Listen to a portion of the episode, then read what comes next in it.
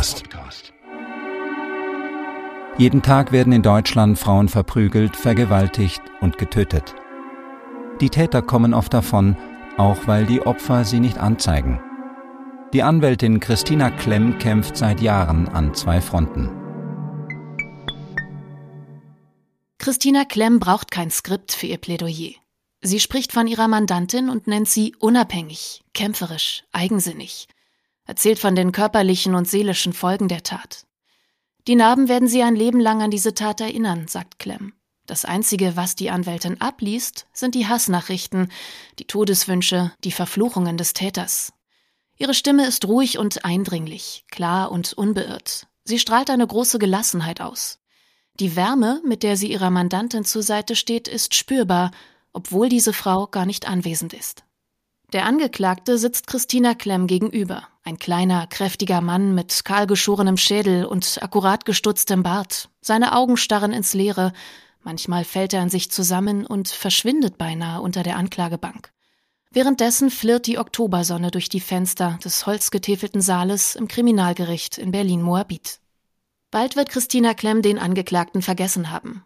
An die Gesichter der Täter erinnert sie sich nach den Prozessen nicht mehr, sagt sie, obwohl sie im Gericht viel Zeit hat, diese zu studieren. Ich versuche nachzuvollziehen, was da genau bei ihm passiert ist. Manchmal schreien die Männer die Anwältin an, manchmal drohen sie ihr. Die Tat, die heute verhandelt wird, geschah im vergangenen Dezember. Er hat auf sie gewartet, oben vor der Wohnungstür, hört, wie sie den Hausflur betritt, den Liftschalter drückt. Der Lift fährt nach unten, die Türen öffnen sich. Er kommt auf sie zu. Mit einem Messer sticht er 17 Mal auf sie ein, mit aller Kraft. Mit der anderen Hand verprügelt er sie. Ihr Nasenbein birst, ein Schneidezahn bricht. Er durchsticht die Lunge. Zweimal. Er schaut zu, wie sie blutend zusammensackt und geht. So steht es im Polizeibericht. 20 Minuten später spricht er in einem Video auf Facebook zu seinen Followern. Ich habe sie getötet, sagt er. Ich habe sie getötet, damit es sich lohnt, ins Gefängnis zu gehen. Sie schleppt sich mit letzter Kraft auf die Straße, bricht dort zusammen. Eine Notoperation rettet ihr Leben. Nach der Tat kontaktiert eine Freundin Christina Klemm, die ihre Mandantin noch im Krankenhaus kennenlernt. Christina Klemm arbeitet seit 28 Jahren als Anwältin. Sie hat in Freiburg Jura studiert, ihr Referendariat machte sie in Berlin. Schon als Studentin arbeitete sie bei einer Anwältin, die vor allem Frauen bei Sexualstrafdelikten betreute und entwickelte früh Wut auf eine patriarchale Gesellschaft, die Frauen nicht schützt. Clem ist ein hochpolitischer Mensch. Sie kommt aus der autonomen Frauenbewegung und der Antifa. Sie macht mit Hilfe von Twitter auf die Kämpfe der Frauen in Iran aufmerksam, ruft zu Demonstrationen auf. Sie vertrat Opfer in den NSU-Prozessen und sie vertritt Frauen und queere Menschen, die Gewalt in ihrer Beziehung erleben oder Opfer eines Sexualdeliktes wurden, die verprügelt, vergewaltigt, jahrelang gequält wurden. Ich übernehme aber zwischendurch wahnsinnig gern mal eine einvernehmliche Scheidung, sagt Clem und lacht. Ein Ausgleich, damit das Schwere, Bedrückende, das Existenzielle auch mal außen vor bleibt. Clem sitzt eine Woche nach dem Plädoyer in ihrer Kanzlei in Berlin-Kreuzberg, im vierten Stock eines grauen Mietshauses. Schlichter, schwarzer Pullover, bequeme Schuhe. Auf den Schreibtischen ein Wust aus Akten und Papieren, auf dem kleinen Besprechungstisch eine Box Taschentücher. Es wird viel geweint in diesem Raum.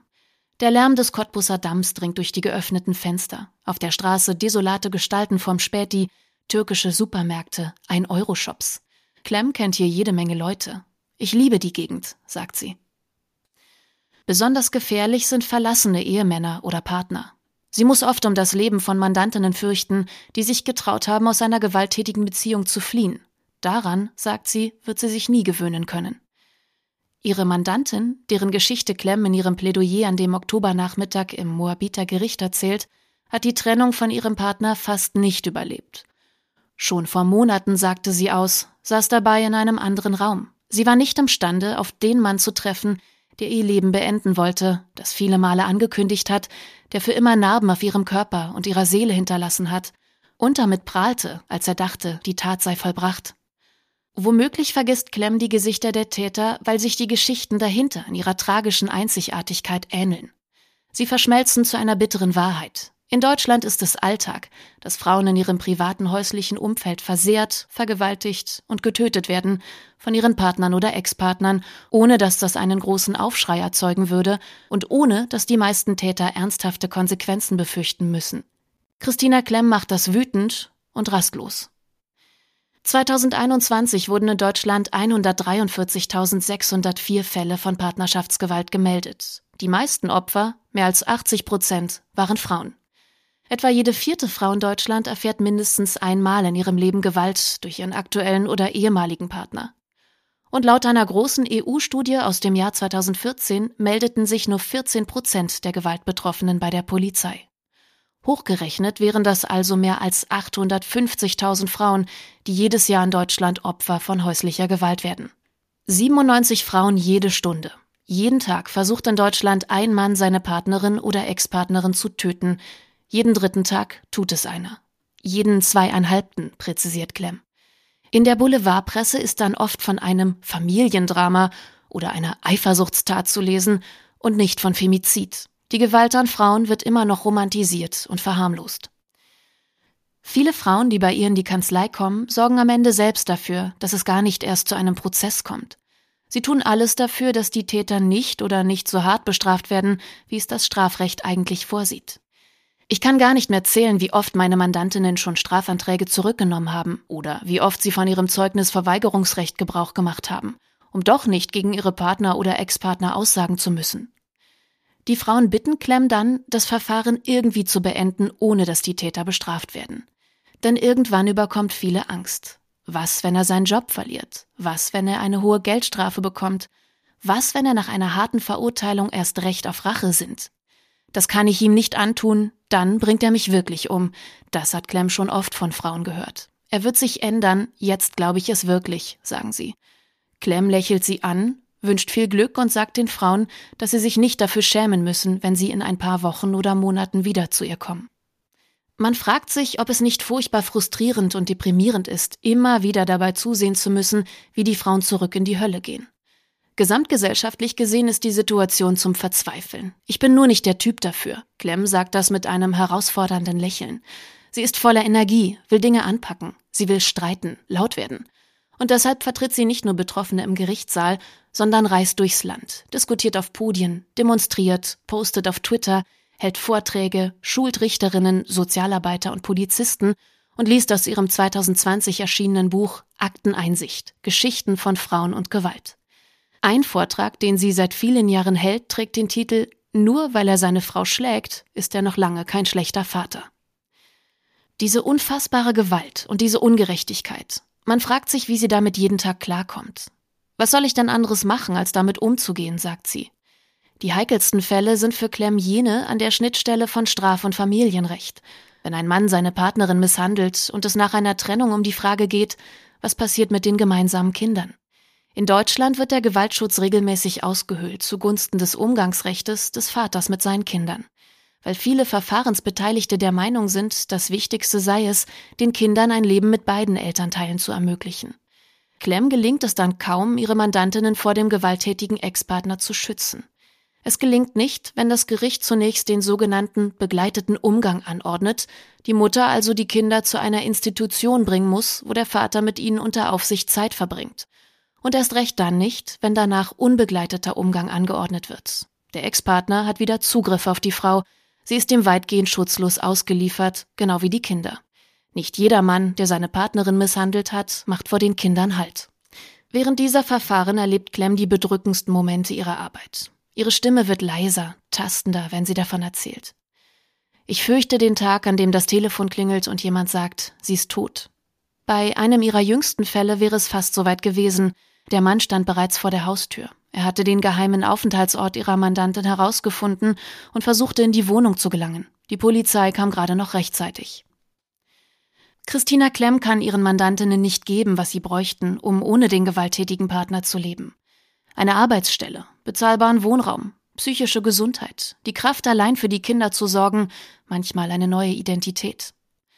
Im Bundeshaushalt 2023 sind 5 Millionen Euro für Gewaltschutz und Prävention geplant. Ein Witz, sagt sie. Es ist bisher nicht vorgesehen, den Frauen ein zuverlässiges Netz zu bieten, das sie nach der Flucht aus der gewalttätigen Beziehung auffangen könnte.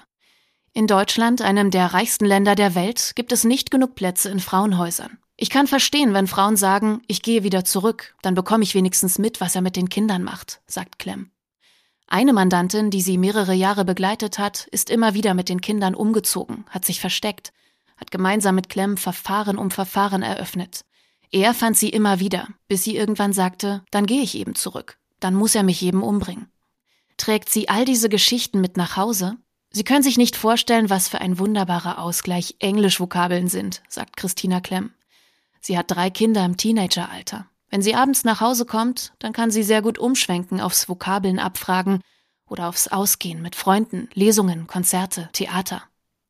Wir müssen uns als Gesellschaft mit der Frage konfrontieren, warum so viele Männer so gewalttätig sind, schreibt Clem im November auf Twitter.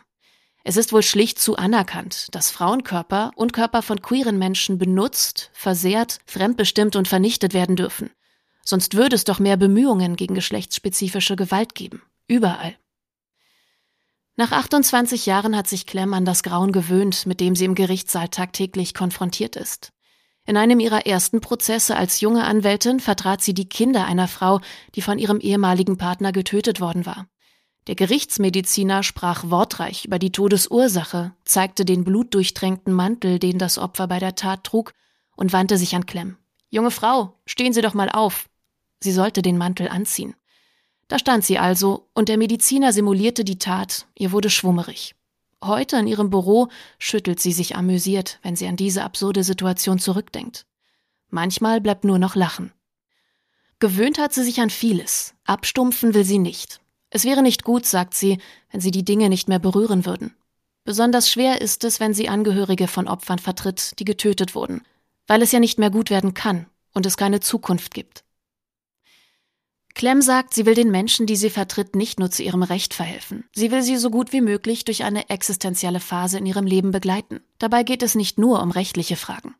Wenn die Mandantinnen sichtbar verletzt sind, wollen sie die Narben im Gesicht überschminken oder sollen sie alle im Gerichtssaal sehen? Will die Frau, deren Mann ihr alle Zähne ausgeschlagen hat und deren Gebiss ständig herausfällt, dass man vor Gericht sieht, wie versehrt sie ist? Oder behält sie ihre Würde, indem genau das nicht sichtbar wird? Das Tolle an meinem Beruf ist, miterleben zu dürfen, wie Frauen auf beeindruckende Weise ihr Leben nach einer so schweren Tat meistern. Manchen begegne ich Jahre später wieder und sehe, dass sie es geschafft haben. Und so wird in Clems Büro nicht nur geweint, sondern auch viel gelacht, wenn die Frauen bei ihr sitzen und sich fragen, wie kann es sein, dass ich mich so unfassbar oft habe grün und blau schlagen lassen? Das ist so krass und oft nur noch absurd. Und dann lachen wir gemeinsam. Das Lachen der Verzweifelten, das Lachen der Erleichterten. Manchmal sagt sie, sei ihr im Gerichtssaal zum Weinen oder auch körperlich übel. Sie lässt beides nicht mehr zu. Es geht nicht um mich. Das Urteil in Moabit wird drei Wochen nach Clems Plädoyer gesprochen. 13 Jahre Haft wegen versuchten Mordes. Der Täter zeigt keinerlei Reue. Clem ruft ihre Mandantin sofort nach der Verhandlung an. 13 Jahre Ruhe, wenn man das so nennen kann. Vor Gericht hatte die Frau von ihrer großen Angst erzählt ihrer Angst, ihr Ex-Freund werde seine Tat vollenden, sobald er wieder frei ist. Ein Text von Lisa Selig, gesprochen von Sophia Wetzke, aus Dummy Nummer 77 zum Thema Privat. Zu bestellen auf dummy-magazin.de.